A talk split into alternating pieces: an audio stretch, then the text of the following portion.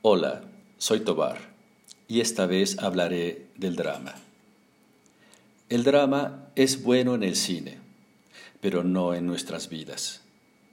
Vivir en el drama no nos hace interesantes como los personajes de ficción de las películas. El drama no consigue que nos amen más o que nos den palmaditas en la espalda.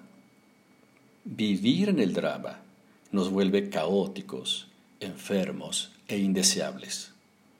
De hecho, con el drama apestamos y los demás nos evitan, se alejan. Y entonces se produce más drama. Una pregunta sería, ¿por qué las personas viven en el drama? En ese torbellino que los hunde más y más, porque entre más drama, más problemas, más conflicto, más infelicidad. Entonces, ¿por qué permanecen en el drama? Una respuesta es porque el drama es la única herramienta que conocen para no lidiar con los retos de la vida, ya que las personas que viven en el drama sienten que su energía interna es muy débil y que la presión externa de la vida es muy fuerte y no pueden con los retos. Y se abandonan en la queja, la culpa y el juicio, la combinación perfecta del drama para un personaje de ficción. Ahora, para salir del drama, las personas necesitan aprender nuevas herramientas mentales y emocionales. Deben entrenarse en la quietud y la meditación.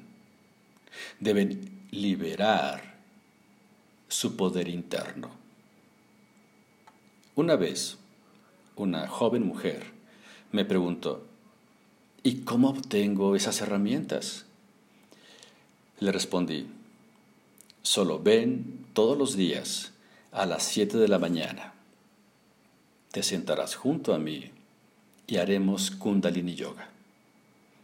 Y así lo hizo. Por dos años no falló ni un solo día.